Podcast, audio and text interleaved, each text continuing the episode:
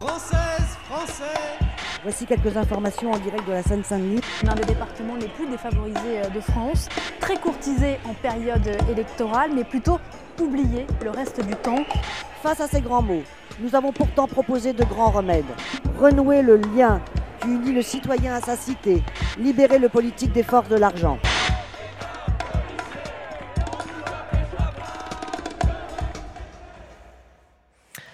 Bonjour et bienvenue pour la seconde émission de Perspective, mon podcast dédié à des sujets de société ou de politique nationale ou internationale, qui sont liés ou non d'ailleurs à l'actualité du moment. Alors pourquoi Perspective? Bah, Tout simplement pour couper avec euh, la logique des opinions à la va-vite de la, de, la, vie politique. À travers Perspective, je propose un temps d'échange et de réflexion avec les acteurs ou des spécialistes des sujets abordés. C'est aussi pour moi euh, un, temps de partage. Partage des témoignages et des analyses d'experts sur lesquels, en tant que député de Seine-Saint-Denis, je fonde mes prises de position, je les approfondis et surtout, j'ouvre des perspectives pour l'élaboration d'une société plus juste, une société des jours heureux, pour euh, reprendre euh, le terme de la France insoumise. Pour cette seconde émission, je propose d'aborder le sujet de l'ubérisation, sur lequel je me suis déjà exprimé dans un article sous l'angle de l'exploitation des travailleurs sans papier et des jeunes mineurs. Mais il se trouve que c'est également un sujet d'actualité puisqu'il est abordé dans le cadre de la loi orientation mobilité euh, dont le débat vient de se clore hier soir à l'Assemblée nationale. Je laisserai bien sûr le soin à mes invités de définir l'ubérisation. Je me permets simplement de rappeler que ce terme vient du nom de la fameuse entreprise Uber. Qui ne connaît pas Uber, cette entreprise américaine qui met en relation des livreurs ayant le statut d'auto-entrepreneur et des clients par le biais d'une plateforme numérisée. Cette entreprise est en train de conquérir le monde à tel titre que j'ai pu lire dans le journal L'équipe qu'elle serait le partenaire officiel de la Ligue 1 et que dans ce cadre, un livreur Uber Eats sera chargé d'apporter le ballon.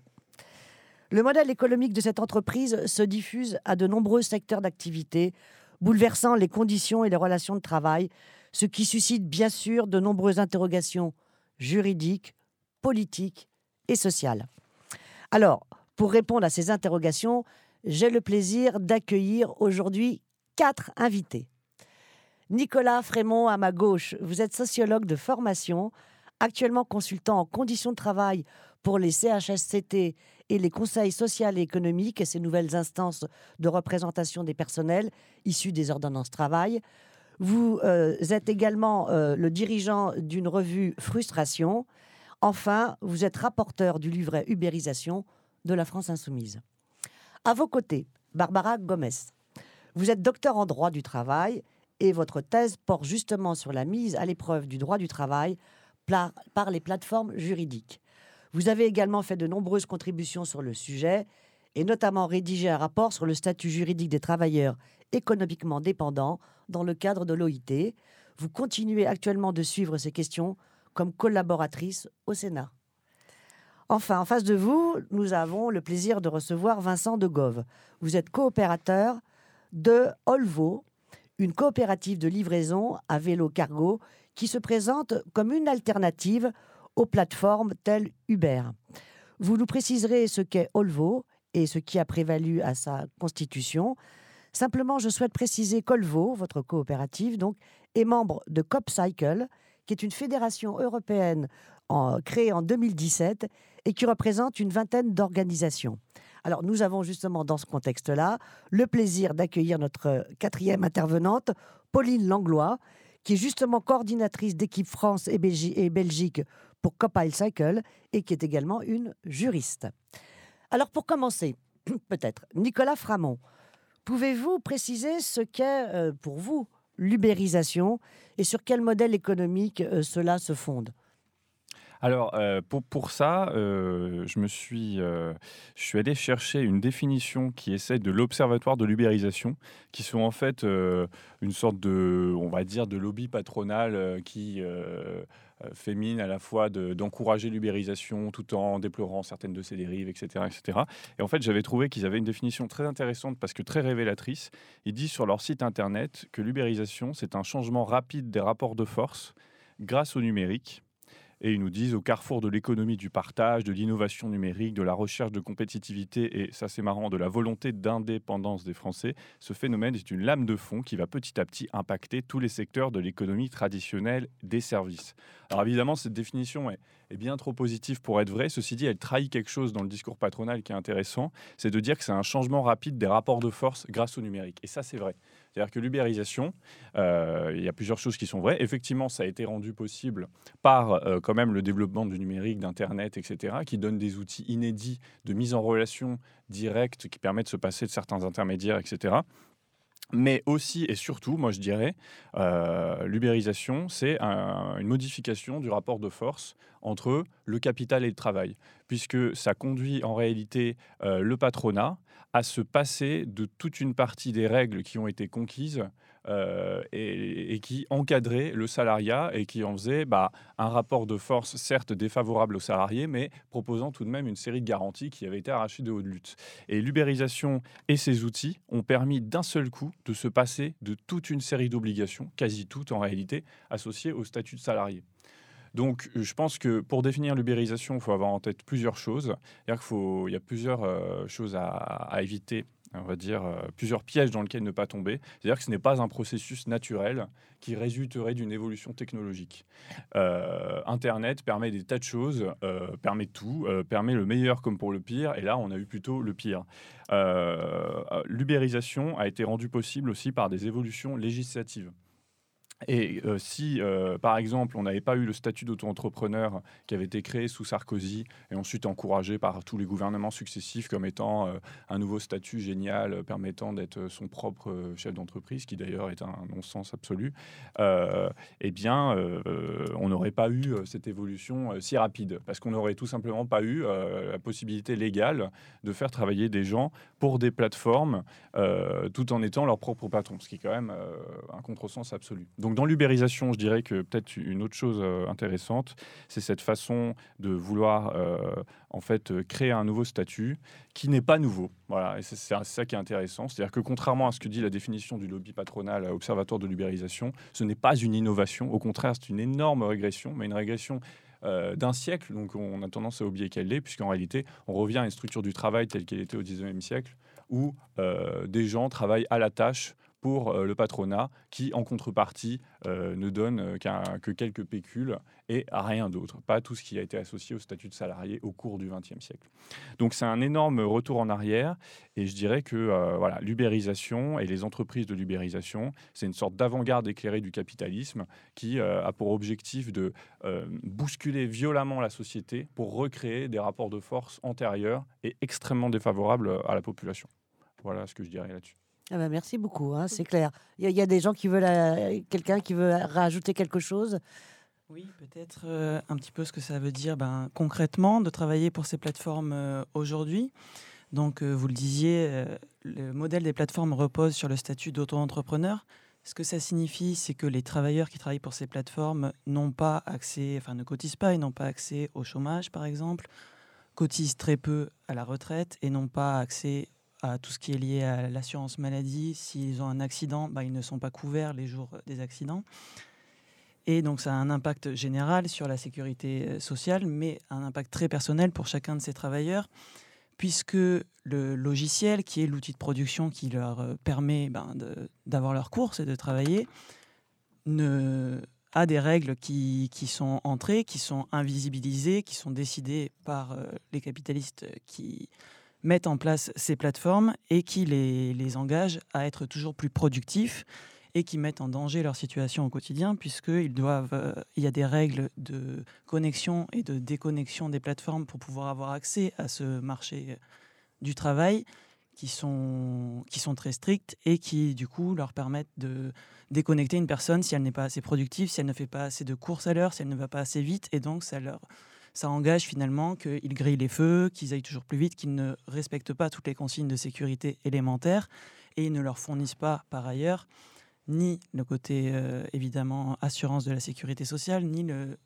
côté euh, sécuritaire qu'il y a dans toute entreprise euh, régularisée, qui est ben, le port du casque, les consignes de sécurité qu'on doit respecter, etc.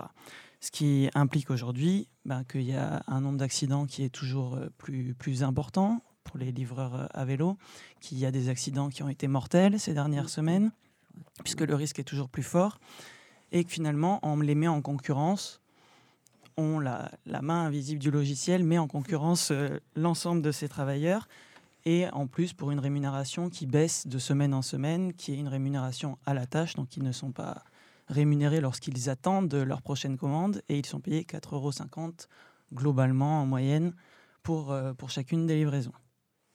Alors, vous pouvez, enfin, on l'entend déjà sur différents médias, on parle effectivement de ces conditions, enfin réelles, quoi, du temps de travail de, de ces, euh, de ces livreurs, euh, des conditions dans lesquelles euh, ils exercent leur métier. Puis j'ai, moi, j'avais écrit, comme je l'évoquais, un article.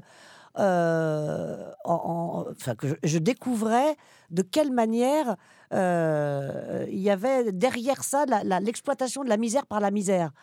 Euh, avec euh, ces travailleurs euh, sans papier qui se, finalement se ruent sur cette petite manne. Peut-être Barbara Gomez, vous voulez oui, effectivement, on a une exploitation de la misère par la misère parce que l'enjeu, effectivement, il est très fort en droit social, mais il est fort aussi, en droit de la protection sociale, mais il est fort aussi en droit du travail.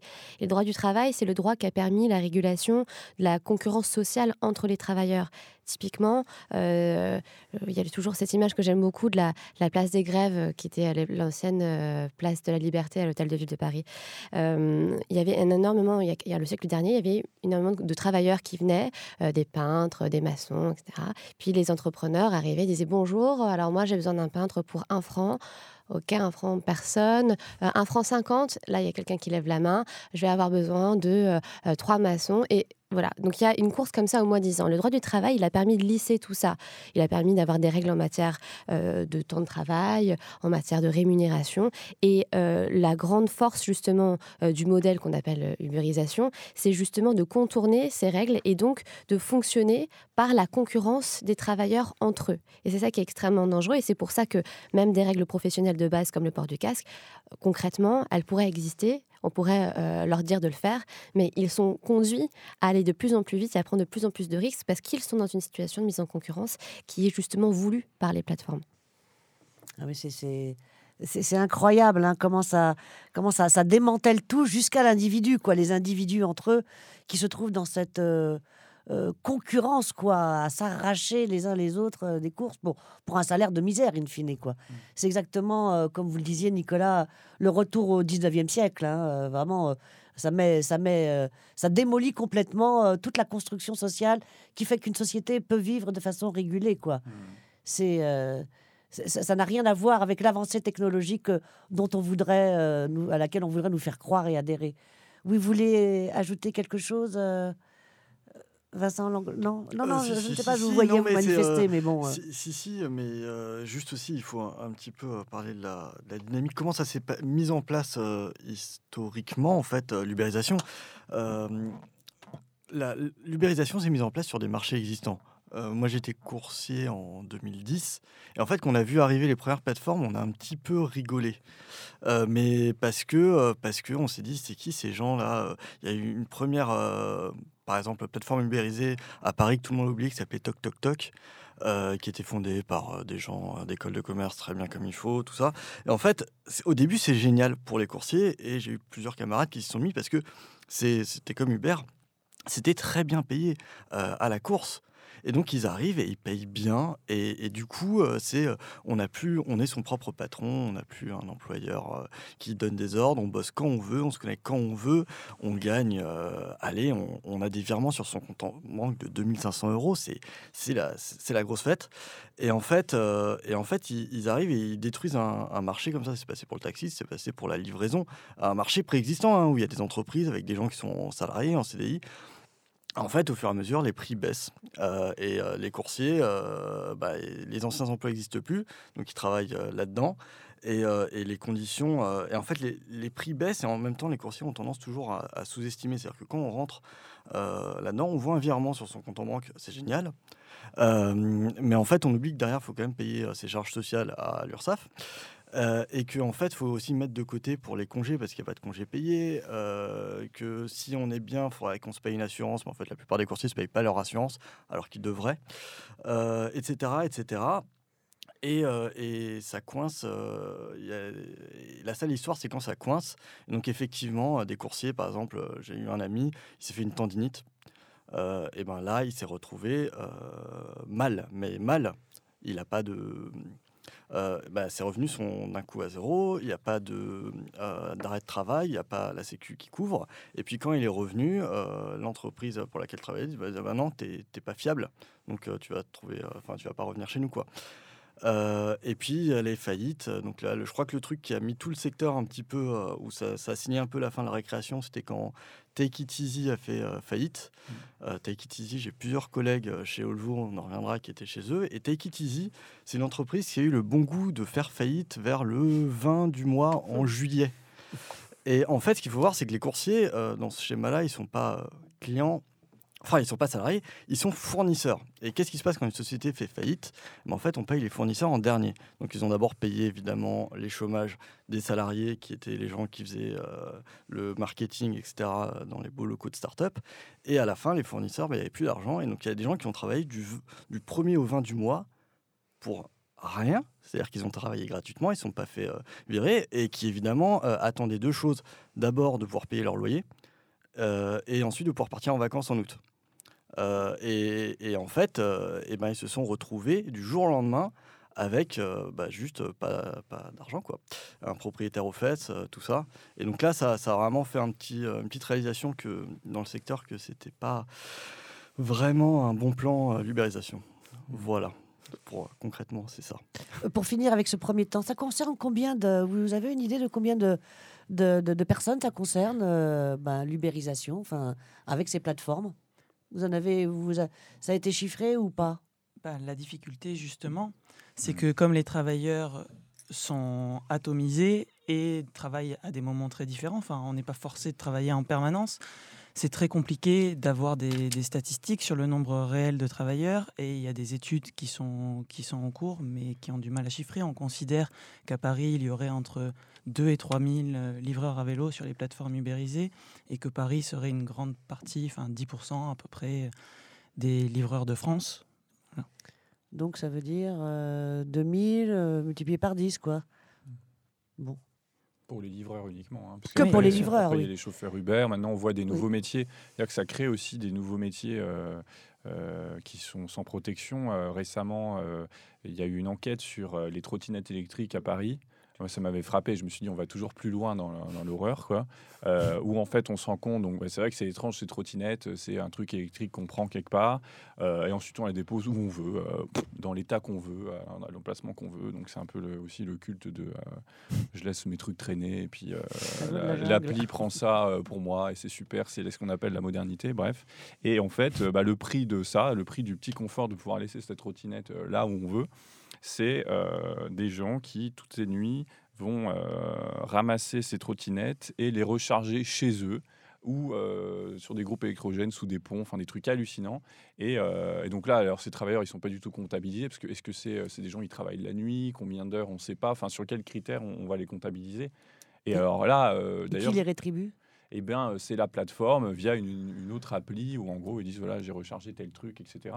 Et là, dans le genre misère contre la misère, euh, ce, qui est, ce que redisait ce reportage de Libération, je crois, c'est que euh, du coup, ça, euh, ça engendre des conflits parce que c'est une règle de première arrivée, premier servi. Et donc la nuit, vous pouvez voir de plus en plus ces camions qui se trimballent dans les grandes villes, qui ramassent les trottinettes le plus vite possible.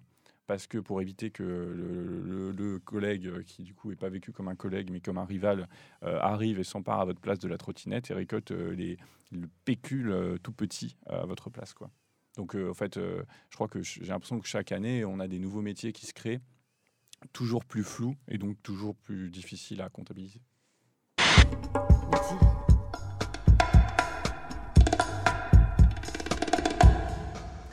Barbara Gomez, euh, on constate souvent donc, euh, comme ça a un peu été évoqué, euh, que le développement de ces nouvelles activités économiques suscite un vide ou un manque de cadre juridique qui puisse justement encadrer ces pratiques qui deviennent sauvages, limiter donc les abus de la concurrence et faire valoir les droits bon, bah, de, ces gens qui travaillent. je pense par exemple à l'arrêt de la Cour d'appel ou de cassation euh, bah, justement avec Tech Easy, euh, qui a voulu statuer sur la qualification de ces fameux contrats euh, qui lient donc les plateformes avec les travailleurs. je pense aussi à ce que vient de proposer mon collègue Aurélien Taché à l'Assemblée nationale, sa charte, donc qui font que les plateformes déterminent elles-mêmes les conditions et les modalités d'exercice de leurs responsabilités sociales définissant euh, leurs droits, leurs obligations, mais aussi ceux des travailleurs euh, avec qui elles sont en relation. Que pensez-vous euh, de ces tentatives juridiques? Alors, justement, on voudrait faire croire qu'il n'existe rien que parce qu'on veut nous faire croire que ce modèle est nouveau, que on n'a jamais vu ça, et donc forcément le vieux droit du travail très archaïque est dans l'incapacité de comprendre et d'appréhender ces nouvelles formes de travail, c'est faux. Et l'arrêt Equitizy en est la preuve.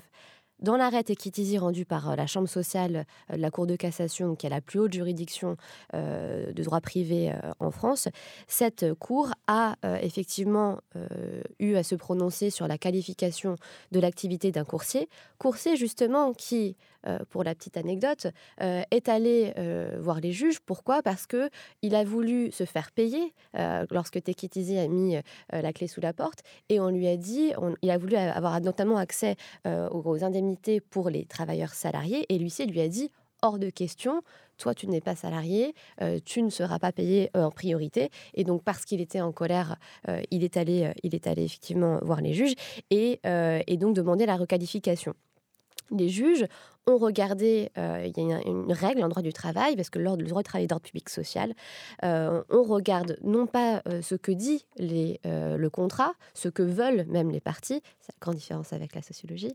nous, on s'intéresse pas spécialement à ce que veulent les gens. Nous, on veut savoir si ce qu'ils font entre dans une case juridique ou pas. Et donc, le juge regarde et il dit, voilà, il y a une, dénomination particulière qui est un contrat de prestation de service, donc on va dire indépendant. Est-ce que ça correspond aux conditions de fait de l'activité professionnelle?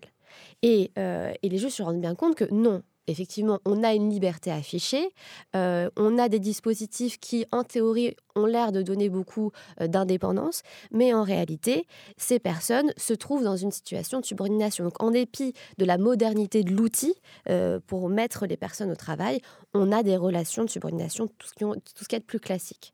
Ça a été confirmé, cet arrêt fait jurisprudence, puisque quelques mois plus tard, la Cour d'appel de Paris, avec l'arrêt Uber, cette fois-ci, pour les chauffeurs, cet arrêt a bien dit que, effectivement, en dépit euh, de euh, ce que disait le contrat, on était bien dans une relation de travail subordonné. Et là, la règle est extrêmement détaillée et d'autant plus intéressant qu'il démontre tous les arguments justement euh, d'Uber qui dit mais vous voyez bien, ils se connectent quand ils veulent, ils sont libres. et puis la Cour de cassation à chaque fois dit bah non, parce qu'effectivement vous dites qu'ils sont libres, mais je vois bien que s'ils ne répondent pas à telle ou telle injonction implicite, ils sont sanctionnés financièrement, ils sont sanctionnés en étant désactivés, en étant moins bien placé dans euh, l'application euh, par rapport euh, aux passagers. Alors, donc ça, c'est vraiment juste pour les questions purement, purement juridiques. ensuite, le droit du travail, il a toujours su s'adapter en réalité, le droit du travail, depuis toujours, il a su s'adapter aux différentes formes de, de, mise au travail, à toutes ces évolutions. Il y a même, euh, pour les, catégories de personnes où euh, la subordination est difficile à prouver, mais qui sont dans des situations de dépendance économique forte, euh, il y a une, catégorie du droit du Code du travail qui leur est applicable. On pense aux journalistes pigistes, on pense aux voyageurs représentants placés, aux mannequins, aux gérants de succursales. Ce sont des gens qui ont un droit du travail adapté. Et puis, il y a aussi la négociation collective. Et ça, c'est justement le nerf de la guerre. Et j'en viens du coup à faire le parallèle avec euh, l'amendement d'abord taché, qui maintenant est présenté par euh, la députée euh, Couillard. l'amendement initial visait vraiment, il s'est écrit, hein, à sécuriser les plateformes. Sécuriser les travailleurs, on s'en fiche complètement. Mais par contre, ça avait besoin d'être sécurisé? Alors, bah, il faut sécuriser le modèle, parce que vous comprenez, il y a des juges qui veulent le requalifier. Alors il faut les sécuriser contre le risque de requalification, contre ce risque de vouloir leur appliquer le droit du travail, donc le droit applicable à tous euh, les employeurs de France. Donc on va les sécuriser contre le risque de requalification. Cette charte de responsabilité sociale, parallèle, enfin petite euh, responsabilité sociale pour déresponsabiliser, moi je trouve ça quand même assez, euh, assez euh, cocasse. C'est du macronisme. hein. Voilà. veut dire l'inverse que ce qui est écrit dessus. hein. Voilà, euh, c'est une charte qui dit on va responsabiliser en déresponsabilisant. Et donc la euh, plateforme, elle, elle a le- la plume, elle écrit ce qu'elle veut. Et, euh, et ça, ça va être euh, le droit qui est le règlement d'atelier. Parce que vraiment, c'est le retour en arrière le plus total. C'est voilà les droits que moi, employeur, euh, je, je suis, euh, je consens à vous donner. Et euh, parce que je vous ai donné ces droits, tous les éléments de la charte seront, euh, seront placés hors de la compétence du juge pour requalifier. Donc tout ce qui est placé dans la charte, vous ne Mhm. pourrez pas vous en servir pour requalifier. En théorie, le juge, il a toujours le droit de requalifier, sauf que le juge, il s'intéresse à quoi? Il s'intéresse aux conditions de travail, à la façon dont est calculé le salaire. Et en fait, ça, ce sont des éléments qui sont compris dans la charte. Alors, l'amendement taché a été revu et donc, euh, je vous ai dit, euh, un peu remasterisé par euh, la députée Couillard. Aujourd'hui, il y a eu quelques légères modifications, mais parce que Tachon est revenu un petit peu sur ses positions, il a compris que c'était intenable et il a notamment proposé une instance de, dialogue social avec des élections pour les représentantes et les représentants des, travailleurs. Seulement, évidemment, sa proposition, qui est la nouvelle proposition de a été retirée. Donc aujourd'hui, euh, l'État va, euh, par ordonnance, déterminer pour au moins un an qui seront les représentants qui, cette fois-ci, donc, pourront euh, alors, discuter du contenu de la charte et des éléments. Donc il y a une, légère modification, mais on voit bien ce que la représentation que se fait, se fait la majorité gouvernementale du, du, dialogue social. Mais alors, l'idée d'une charte vous paraît intéressante ou pas intéressante ou, ou, voilà, ou alors autre question ou autre manière de le, de le formuler. euh, Est-ce qu'il y existe un, troisième terme entre le modèle salarial classique et les nouvelles formes de, de, de, travail, enfin d'exploitation? Euh, Si oui, lesquelles? Euh, Bon, enfin voilà, on a bien compris que euh, les entreprises ne souhaitaient absolument pas rentrer dans le cadre du droit du travail avec les charges que ça leur qui leur incombent. Euh, bon, euh, en même temps, euh, quelle est la quelle est la la, la, la- la posture et quelle est le- quelle serait l'alternative euh, Vincent Langlois? De Gov. Pardon, De. Gaulle? Alors, alors je, dé- voilà. Ah, c'est de nouveau ça. Je mêle les noms et les, et les prénoms. Bon, c'est pas grave. c'est pas grave. Euh, non, c'est. Euh, moi, je, quand, quand j'entends ça, je m'insurge quand même un petit peu contre la posture des, des plateformes. Parce que j'ai l'impression que c'est juste de la posture idéologique de ne pas vouloir euh, donner des contrats de travail aux gens. Euh, il faut savoir que, en tout cas, sur la livraison, euh, il existe une convention collective euh, qui est la convention collective des transports routiers, euh, qui est extrêmement flexible. Elle a été écrite par le patronat, cette convention collective. Euh, je sais, j'en dépends. Euh, et, et en fait, euh, elle, euh, très honnêtement, salarier quelqu'un selon les termes de la convention collective des transports routiers, euh, c'est pas extrêmement engageant et ça coûte pas non plus super cher. Euh, nous, c'est ce qu'on fait. Pour qui? C'est pas engageant euh, c'est- pas, c'est pour pour l'employeur. Pour l'employeur, enfin, je veux dire, c'est pas. on, on a par exemple, il y a des facilités d'emploi du temps qui existent dans la convention collective qui rendent la vie extrêmement facile à- aux employeurs. Euh, donc, euh, donc en fait, c'est vrai que j'ai un peu du mal à comprendre pourquoi, et j'ai l'impression qu'il y a vraiment juste de l'idéologie derrière, et du, on n'a pas envie de prendre de responsabilités, on n'a pas envie de, se compliquer la vie de la part des, plateformes, mais nous, on est sur le même euh, marché qu'eux, donc en termes d'alternatives, on, peut faire à l'ancienne, c'est-à-dire comme Olvo, mon entreprise. Nous, au final, on est une, une PME assez classique, on est une SARL qui est en train de faire son passage en scope. Euh, mais en fait, le, le statut scope, donc coopérative, ne va pas euh, changer fondamentalement l'organisation du travail, puisque finalement, une scope, ce n'est que des statuts en plus qui se rajoutent à un statut de SARL euh, classique. Et ça marche, ça marche pour nous. Et on a des employés, ils ont un emploi du temps, ils ont un CDI, ils ont un contrat du travail, et on se paye. Alors on se paye un peu chichement parce que un des problèmes qu'on n'a pas cité des, plateformes, c'est qu'ils inondent le marché avec des prix très bas, mais que la plupart ne sont pas rentables. Euh, et donc euh, se battre euh, contre des gens qui en fait financent l'exploitation à perte avec littéralement des milliards de fonds d'investissement, euh, c'est pas, c'est pas ultra évident. Nous, on est obligé de miser sur la qualité, ce qu'on fait, et du coup, on s'est fait un petit portefeuille de clients euh, fidèles et qui, comprennent ce qu'on fait et qui sont très contents d'avoir affaire en fait avec des gens qui ont par exemple un vrai lien de subordination avec leur livreur. Euh, c'est-à-dire que nous, nos clients, en fait, quand ils nous remontent une information, ils disent là, le livreur, il a fait n'importe quoi. Au lieu que ça soit juste une note qui se perde sur une application, etc., et ben derrière, il y a, euh, il y a euh, un, service euh, client. On peut dire au client, d'accord, on va le dire au livreur. Et puis le soir, on se réunit en réunion, on dit, ah, machin, tel client qui a dit ça, il faudra éviter de faire ça comme ça. Et on s'améliore progressivement, en fait. Et, ça, finalement, les, clients, c'est quelque chose qu'ils peuvent attendre surtout dans, dans la livraison euh, B2B. Vous pouvez nous préciser, nous redétailler pour qu'on comprenne bien euh, qu'est-ce que c'est Olvo et comment elle se distingue des autres plateformes, malgré tout, dans ce marché très concurrentiel? Alors, Olvo est euh, une euh, petite société de livraison en vélo cargo. Donc, nous, on, propose des, des prestations. Vous avez quelque chose à déplacer d'un point A à un point B, même si c'est volumineux, on le fait. Euh, on, fait un petit peu de, nourriture comme les plateformes, mais en fait, c'est pas la peine de trop y aller. On ne fait que des, traiteurs, des grosses quantités. Parce qu'en fait, pour les petites quantités, les restaurants, juste le- les prix du marché sont trop bas euh, à cause des plateformes. Donc aujourd'hui, c'est pas la peine euh, d'y aller. En revanche, on livre, par exemple, des, on va on va livrer des fleurs, on va livrer des matelas, on va livrer des fûts de bière, on va En vélo livrer à vélo, tout à fait. Euh, des vélos cargo, c'est des biporteurs qui ont euh, une plateforme à l'avant qui peut charger jusqu'à 100 kg. et nous, on a en fait comme vocation, on a euh, euh, à la fois de, de, de juste se payer nous-mêmes, euh, parce qu'on est une coopérative, le but c'est de nous verser des salaires, et, et aussi de remplacer des camionnettes euh, dans la ville. On est dans une ville où il y, a, il y a beaucoup de camionnettes, et en fait on peut les remplacer avantageusement par des vélos. Euh, voilà. D'accord. Ok, donc en fait, par rapport à des plateformes comme Uber, vous n'avez pas la même cible. Alors, on, a, on est en concurrence malgré tout avec certaines plateformes comme Stuart, euh, B2U.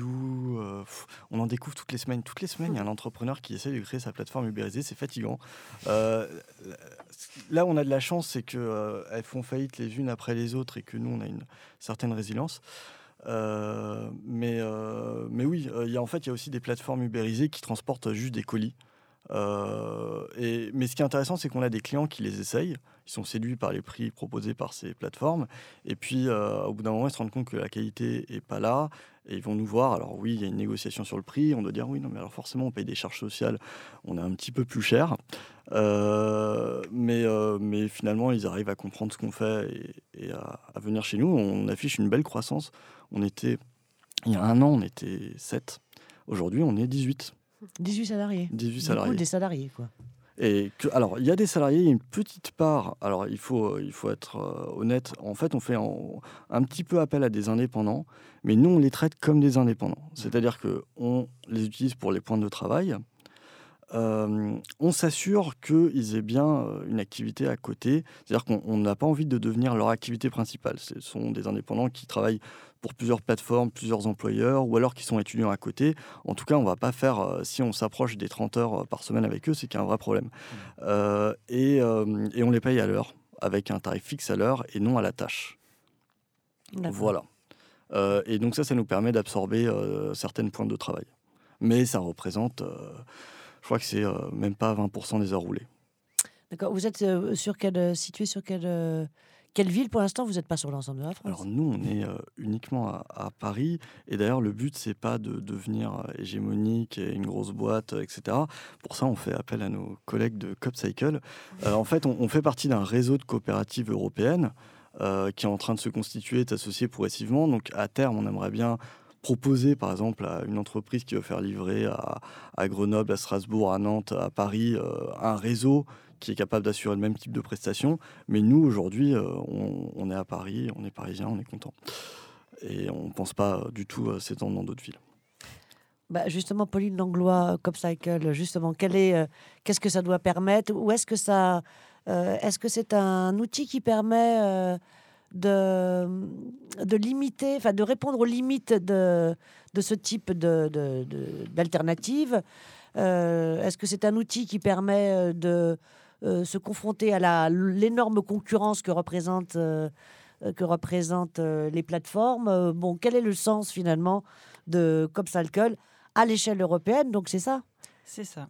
Donc, bah, par rapport aux problématiques qu'on évoque euh, depuis le, début de l'émission, on répond à travers deux aspects. Le premier, c'est sur le côté, euh, bah, sur l'algorithme qui fixe les, règles de travail. Donc, nous, ce qu'on a fait, c'est qu'on a développé une plateforme, on développe, enfin, toujours évidemment, c'est en évolution continue, une plateforme coopérative.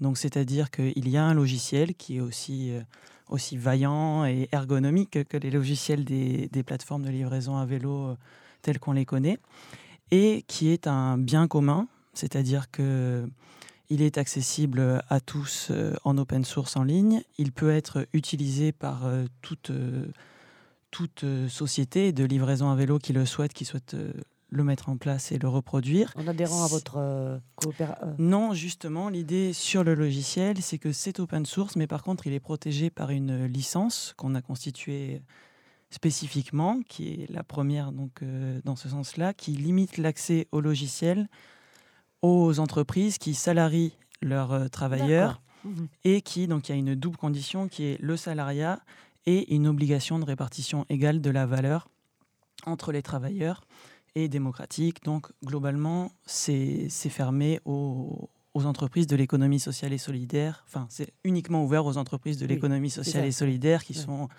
coopératives ou associations. Donc ça, c'est le premier pan. Et du coup, ça permet ben, que ce soit les travailleurs qui fixent les règles de, fonctionnement du logiciel et donc qui se réapproprient leurs moyens de production finalement et qui décident ben, de ne pas s'exclure, euh, fixer certaines, certaines règles très contraignantes euh, pour leur travail.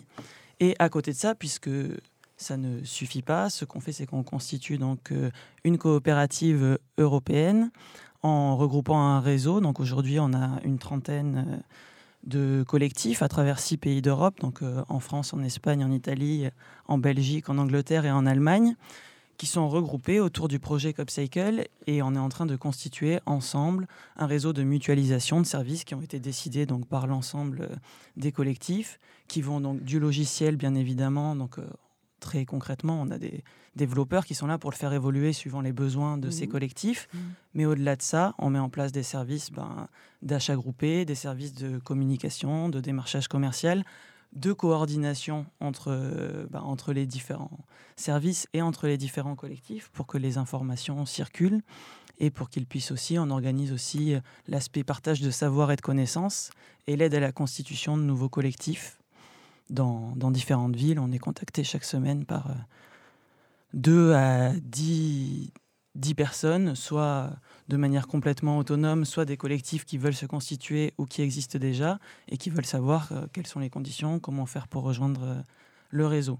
Donc on répond en partie évidemment à cette problématique puisque, comme le disait Vincent, Aujourd'hui, les collectifs fonctionnent beaucoup sur la diversification des activités et on ne peut pas, pour l'heure, être concurrentiel sur la partie food tech qui travaille à perte, c'est-à-dire la livraison de plats, ou concrètement, si quelqu'un décide demain de se faire livrer sa pizza à 12 euros chez lui tout seul, bah, avec 12 euros pour euh, une livraison de plats, on ne peut pas en plus payer un travailleur au SMIC horaire et en, à minima, et en plus euh, rémunérer euh, les, clients, les restaurants évidemment. Et donc, ça permet aussi, certains collectifs travaillent sur de la livraison de, la livraison de plats. L'application le fait également. C'est par exemple le cas à Liège aujourd'hui, ou à Lyon, ou à Poitiers. Mais comme ils sont maîtres de leurs conditions de travail, ils fixent les, tarifs minimums suivant lesquels ils acceptent de faire des livraisons de repas et les horaires évidemment sur lesquels euh, ils acceptent de livrer. Alors en fait, c'est une manière de, structurer à l'échelle européenne euh, euh, cette activité, cette nouvelle activité, tout en respectant finalement les, les, valeurs et, notamment les, conditions de travail euh, pour, euh, pour les salariés. C'est une manière de le structurer, structurer euh, pour faire face à, à, ces, ces, mastodons que sont les, les plateformes. C'est-à-dire une espèce de concurrence idéologique, c'est ça Enfin, je ne sais pas comment le formuler, mais est-ce que c'est un peu ça, C'est un peu ça. Et évidemment, on se structure aussi euh, avec d'autres coopératives. Et donc, il y a des réseaux qui se créent à la fois en France avec euh, Plateforme en commun et à la fois dans le monde avec euh, un réseau qui s'appelle Plateforme Coop ou son équivalent en Angleterre, où il y a bah, toutes les plateformes justement alternatives qui se créent face à l'ubérisation des différents, des différents secteurs qui se rencontrent et qui essayent de ben, et d'échanger aussi des pratiques et des connaissances et de voir ce qu'on pourrait mutualiser à plus haute échelle pour vraiment créer un contre-modèle. Donc on est aux prémices évidemment, mais tout ça se structure, tout ça est, tout ça est en train d'exister. Une dernière question concernant Copsalke. Comment vous êtes financé vous alors? Alors, euh, nous, nous, CopCycle, on, on, est un projet qui est né d'une initiative militante donc euh, aujourd'hui, les membres de l'association qui accompagnent les collectifs sont tous bénévoles. Et là, on vient de faire donc, notre deuxième rencontre internationale avec euh, l'ensemble des collectifs du réseau pour fixer justement bah, les conditions de fonctionnement de la coopérative européenne. Et donc, on fonctionnera essentiellement par cotisation des différents collectifs pour financer les, les fonctions support. D'accord. Bon, merci.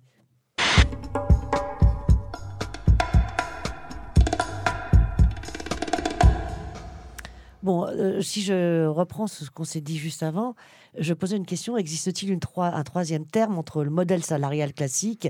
Visiblement, euh, non, je ne l'ai pas vu, mais bon, peut-être si, Nicolas Framont? Non, mais non, non, je pense que, en fait, euh, bien sûr qu'il va falloir. ce qui est intéressant, c'est que, comme disent les, comme disent les capitalistes, euh, c'est comme si notre modèle social était challengé par euh, de nouveaux ennemis. Et donc, en tant que, quand on est dans le camp, on va dire, du salariat, et euh, nous, on dit du peuple, mais bon, voilà, on doit s'adapter à cette nouvelle donne et faire face à ces nouveaux ennemis. de classe que sont les plateformes et, et leur patronat. et donc, ça nécessite effectivement bah, des initiatives donc qui sont soit juridiques, politiques, soit effectivement qui viennent euh, de, militants. Euh, et, ça, c'est quand même très intéressant. Donc, de fait, ça crée une sorte de troisième voie, sauf que ce qu'on voit, c'est que nous, on prétend pas être dans une logique différente que celle qui a prévalu dans tout notre combat politique euh, depuis le début du capitalisme. Et d'ailleurs, moi, je pense que l'horizon peut être toujours le même dans ce cadre-là pour moi, il n'a pas été perdu du. C'est-à-dire que le salariat, bon, face à ces ennemis-là, c'est quelque chose qu'il faut évidemment défendre et préserver. Mais l'objectif de notre combat émancipateur, euh, c'est d'en finir avec le salariat, sauf en donnant le pouvoir euh, aux travailleurs. Hein. Et donc, euh, ce qui est intéressant, à travers ce que vous racontez de vos expériences, c'est que bah, justement, on peut voir que c'est une opportunité aussi pour aller vers ce nouvel horizon cet horizon qu'on a poursuivi depuis près de deux siècles. Et, que le numérique a pu être l'outil un nouvel outil d'oppression euh, des capitalistes sur les travailleurs, mais ça peut aussi devenir, et ce genre d'initiative le montre, euh, un outil euh, d'émancipation et de combat politique pour les travailleurs. Il n'y a pas de raison que le numérique profite que, aux dominants. Et donc ça, c'est super encourageant dans ce sens-là. L'occasion d'une remise en cause du rapport travail-capital qui existe depuis qu'existe le rapport travail-capital. vieux combat, nouveaux outils, quoi. Euh, et, moi, je pense que ça, ça, le montre vachement bien. Je voulais juste faire une petite parenthèse par rapport à ce que Pauline expliquait avant. Mhm. Moi, qui m'a frappé et je trouve important, c'est que euh, quand même, l'ubérisation a pu compter sur une collaboration active ou passive des consommateurs, ou en tout cas euh, présentée comme telle. Et, ce que vous disiez tout à l'heure, c'est que bah, pour, si on veut rémunérer correctement les gens, on ne peut pas se faire livrer euh, son plat euh, vietnamien, euh, je sais pas quoi, parce qu'on est en train de regarder Netflix et qu'on a la flemme de descendre en bas de chez soi, alors même qu'on habite dans une des villes les plus denses du monde. Et ça, je pense qu'il faut vraiment que tout le monde ait en tête. Et à l'heure où, où des gens veulent changer leurs habitudes de consommation pour des raisons écologiques à juste titre, eh ben, faut pas oublier qu'on doit aussi changer nos habitudes de consommation pour des raisons sociales. Et que moi, quand je vois les publicités Uber Eats, c'est le comble du cynisme, c'est-à-dire que c'est une main euh, la main du travailleur, on ne voit que sa main, parfois on voit même pas sa main, on voit rien, mm. qui apporte euh, euh, l'objet, enfin le repas au consommateur qui lui est magnifié, parce que c'est toujours un cadre qui dans la journée a eu tellement d'idées brillantes que le soir il a bien besoin qu'il arbinise quelqu'un d'autre pour venir lui filer à bouffer, et des plats variés s'il vous plaît, et chaud. vous voyez, on peut pas avoir, on peut pas avoir le beurre et l'argent du beurre. Et je pense que là, faut, faut aussi briser ce truc-là et dire, bah voilà, vous payez les choses au juste prix, c'est payer le travail à son juste prix. En effet. Oui. En fait, je pense qu'il y a quand même quelque chose qui est intéressant avec l'ubérisation, c'est que l'ubérisation, de ce que je vois, et je vois autour de moi, de mes amis, ça, révèle d'un mouvement un petit peu plus sur le long terme du, capitalisme, qui est de remplacer euh, la relation entre les gens qui avant étaient une relation euh, euh, employeur-employé par une relation fournisseur-client. L'ubérisation, c'est la forme la plus dégradée, ultime, cynique de ça, mais c'est quelque chose qui arrive dans, quand même dans, dans, beaucoup de travail. Enfin, on a, on a commencé par, par l'intérim, par la sous-traitance, etc. Et en fait, je ne sais pas, réfléchissez aux gens qui travaillent autour de vous. combien sont dans une relation en fait contractuelle, fournisseur-client, avec la personne qui leur donne directement des ordres. Et, moi, je, de ce que je vois autour de moi, c'est qu'il y en a quand même. Beaucoup. Ça passe par l'ubérisation, mais pas que. on va prendre un exemple, par exemple, les gens qui font euh, l'accueil dans les sociétés. Euh, il y, a 15 ans, c'était des, gens euh, qui étaient directement employés par la mmh. société. Mmh. Aujourd'hui, ça passe par, par de la sous-traitance. Euh, mais en fait, remplacer une, relation euh, patron-employé par client-fournisseur, ça pose énormément de problèmes.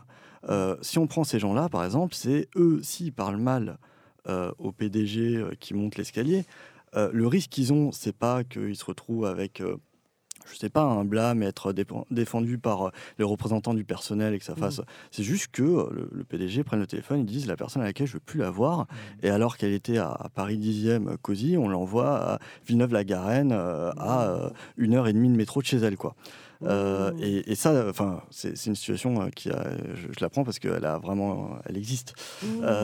et, et, ça, c'est, alors, du coup, je me demande, moi personnellement, je me demande qu'est-ce qu'on peut faire dans l'économie pour aller à l'envers. Enfin, c'est et puis ça pose aussi des mmh. problèmes de qualité. Je prends un autre exemple que je connais bien, c'est la, production de logiciels.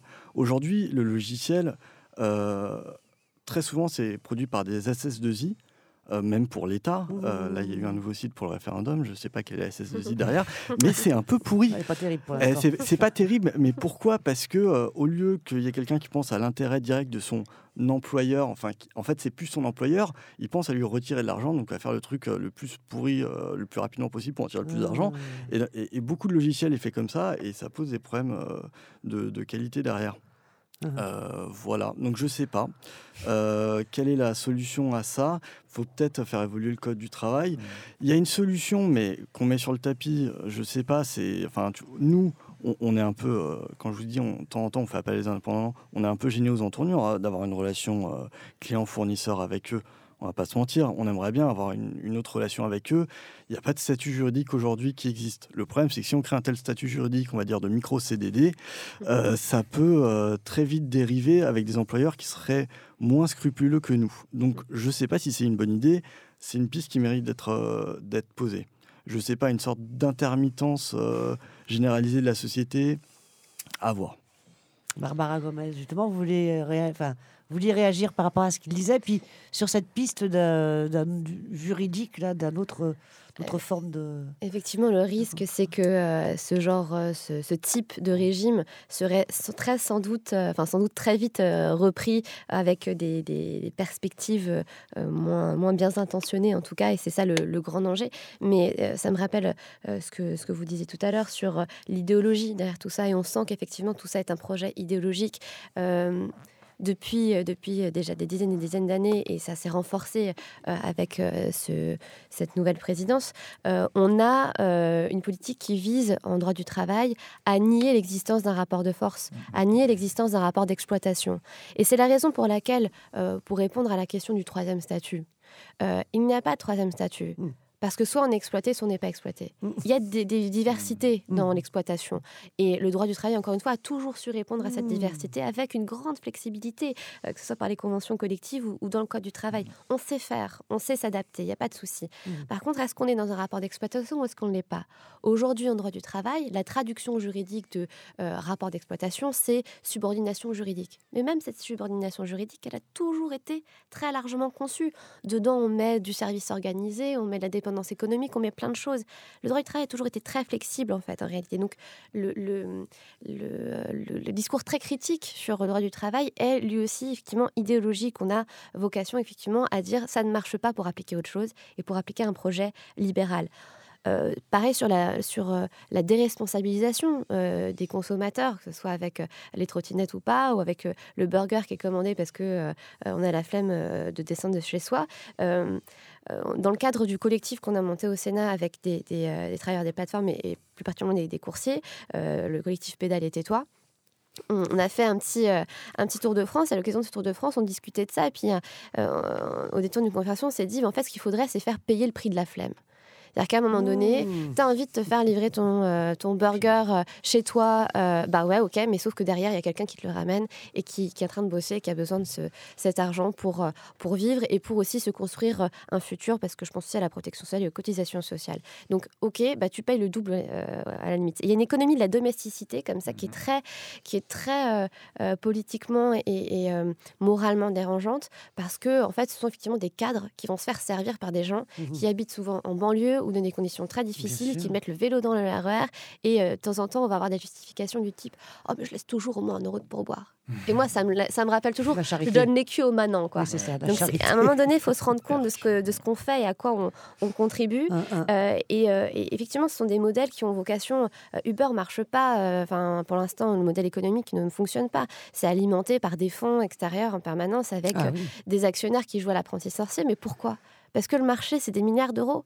Et tout à l'heure, vous disiez qu'il y avait, euh, enfin, vous disiez tous d'ailleurs, qu'il y a un lien avec les, le système juridique qui est mis en place et plus de manière générale, les politiques publiques. Mmh.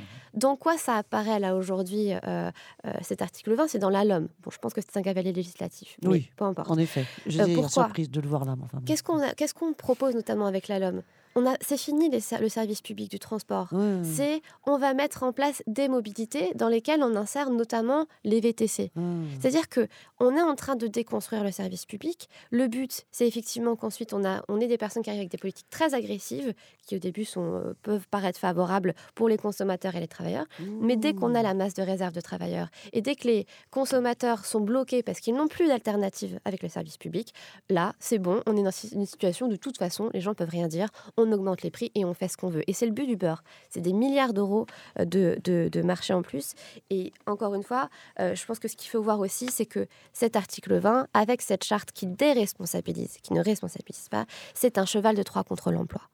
L'emploi, c'est pas que le travail c'est pas que l'activité. L'emploi, c'est le travail qui donne accès à un statut. Un statut avec des droits du travail, avec droit à la protection sociale, avec des congés, avec plein de choses. Et donc, ce qu'on veut faire, c'est créer un monde merveilleux où on a plein d'activités, plein d'activités euh, non protégées, avec un système assurantiel sans cotisation, avec un employeur qui fait ce qu'il veut, euh, comme il y a 200 ans. Et ça, c'est un rêve effectivement idéologique. Et je pense que c'est quelque chose qu'il faut mettre plus en avant. Alors justement, peut-être pour clore, euh, enfin, ce sera ça, ça, ça clora que l'émission. Hein, le sujet n'est vraiment visiblement pas clos. Euh, mais alors, euh, Nicolas Framont, là, en tant que rapporteur du livret Ubérisation de la France insoumise, comment la France insoumise s'est saisie de cette question? Quelles sont les propositions? Et peut-être d'ores et déjà les critiques de ces propositions pour pouvoir aller plus loin non, mais déjà, je vais être dans l'autocritique, c'est que, euh, ce qui est très sain, euh, c'est que donc c'est un programme qu'on avait conçu pour euh, l'élection présidentielle de 2017, donc ça fait deux ans, et entre temps, bah voilà, l'ubérisation s'est développée, s'est complexifiée, a aussi connu des revers, et donc il va falloir mettre à jour ça, et, donc c'est typiquement ce genre de discussion et ce genre d'expérience va, va, rendre service là-dessus pour, pour l'incarner dans un programme politique, et voilà. Donc il va falloir constamment se renouveler parce que le capitalisme renouvelle constamment. C'est voilà, donc c'est une sorte de, de, guérilla euh, juridique qu'il va falloir mener. Juste pour dire que, sans entrer dans les détails, ce programme il avait été conçu sur deux, je dirais sur trois, trois pistes, euh, trois, trois angles. Je pense qu'il faut tenir ensemble et dont on a parlé. Premier angle, c'est l'angle juridique, c'est-à-dire effectivement renforcer euh, le code du travail pour mettre fin aux niches qui ont permis à cette avant-garde euh, capitaliste qui est l'ubérisation, de se nicher dans voilà, des, faux statuts, euh, l'auto-entrepreneuriat, euh, jouer sur le lien de subordination. Donc on peut renforcer dans le Code du travail le poids de la subordination économique, justement pour faciliter la requalification de, toute sa fausse indépendance. Donc requalifier en salarié la fausse indépendance, ça c'est une première piste, et une piste juridique très importante je pense, et qui est la plus urgente et qui est facile à mettre en œuvre.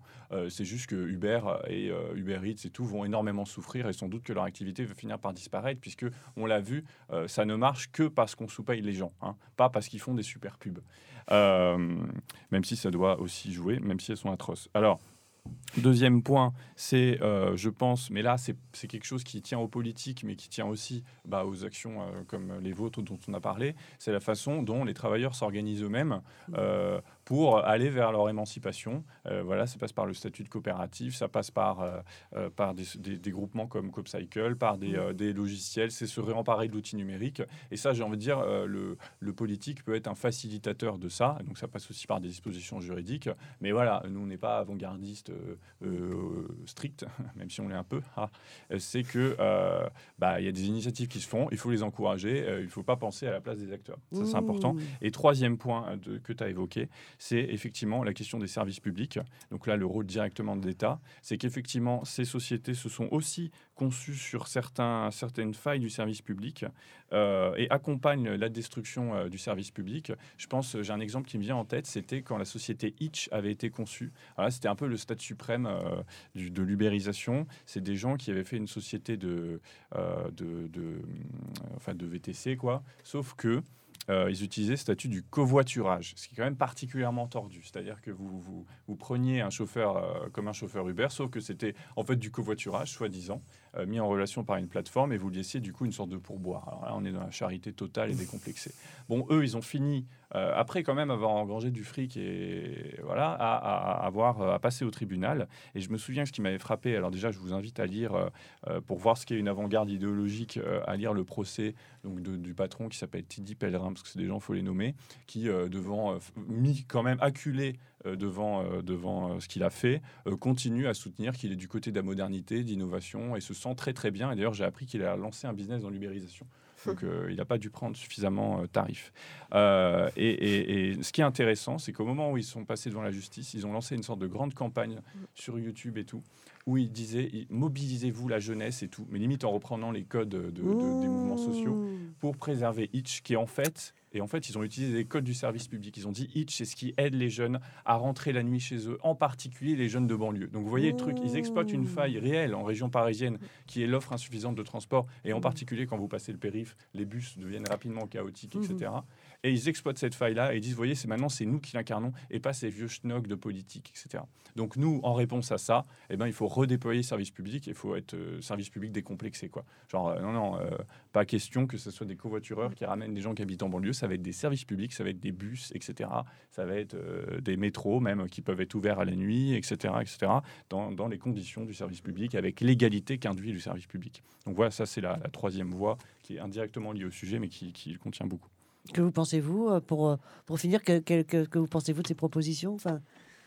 Bah, c'est les, les, propositions qu'on porte également de notre côté, renforcer le statut de salarié qui permet, comme ça a été dit et rappelé, mais mmh. aujourd'hui à travers les CDD et les CDI, on peut organiser les activités, on sait organiser les activités tout en protégeant les salariés et renforcer par ailleurs les différentes formes de coopérative et d'auto-organisation donc des travailleurs pour qu'ils puissent justement modeler et gérer leur activité. Et après, ben, évidemment, remettre en avant, renforcer et développer plus encore le service public. Et c'est pour ça que les alternatives sont intéressantes également, puisque l'objectif, c'est pas de créer des alternatives pour créer des alternatives. Si mmh. ça pouvait être fait, si on avait pu faire un service public, on aurait créé un service public. Force est de constater que l'ambiance n'était pas à la création de nouveaux services publics. C'était les premiers échanges qu'on avait avec euh, les politiques il y a deux ans. Et donc, on s'est dit, créons autre chose. Et quand l'heure sera venue, ils pourront se réapproprier les outils que nous créons euh, à, cette, euh, à cet effet. Vous êtes en train de créer le, service public du futur, quoi, c'est ça hein, Si tant est qu'une politique l'a mise en place, que les politiques s'en saisissent. Merci vraiment beaucoup pour euh, toutes ces précisions, à la fois techniques, d'innovation, ce qui existe, et surtout, surtout, surtout, ce que je découvre toujours, tant je le sais, mais ce que vous me faites découvrir, c'est cette histoire d'idéologie qui rampe partout, par tous les moyens, avec sa communication, cette idéologie capitaliste euh, qui, qui, donc, qui perd, dont on se saisit tous, y compris jusqu'à aller faire chercher son burger ou euh, séduire les jeunes des banlieues pour, pour euh, se faire retransporter le soir. Tout ça, ça correspond, ça c'est saisi par ceux qui veulent faire du profit et, je trouve que ça a été bien exposé. Voilà, ça, je vous en remercie. Bien sûr, en tant que député, je reste à disposition pour porter, si nécessaire, les euh, transformations législatives euh, qui iront, euh, enfin voilà, qui sont nécessaires à, à, soutenir les initiatives qui existent ou à les harmoniser. Pas seul, je serai pas seul, je serai aussi avec ma, ma collègue députée européenne, puisque il existe aussi donc cette initiative qui se développe à l'échelle européenne. Et je crois que il y a, enfin, vous ouvrez, je trouve, des perspectives de réflexion et d'action pour contrer ce modèle. Voilà, merci beaucoup. Vraiment merci. Française, Français. Voici quelques informations en direct de la Seine-Saint-Denis. L'un des départements les plus défavorisés euh, de France, très courtisé en période électorale, mais plutôt oublié le reste du temps. Face à ces grands mots, nous avons pourtant proposé de grands remèdes. Renouer le lien qui unit le citoyen à sa cité, libérer le politique des forces de l'argent.